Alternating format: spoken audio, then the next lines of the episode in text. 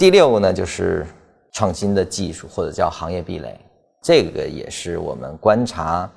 这家企业是否值得投以及投它多长时间的一个核心的逻辑。尤其是我们说创造型的，你像苹果对吗？这个乔布斯一去，这个整个苹果大家对它的期望值就会降低啊。当然是后来库克上来也好像也还不错，但是整个对它的这种颠覆性的啊，去改变一个行业的这样的一种逻辑的，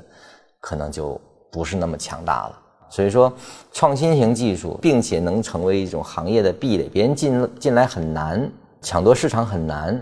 这个其实是非常值得我们去重视的啊！你比如说我在节目中也经常提到的，像舒大威哥啊，就是我觉得他是有创新能力比较强的一个团队，因为国家的这种纳米的实验室是在他们公司了，其实是国家级的一个研发团队的一个改制啊形成的，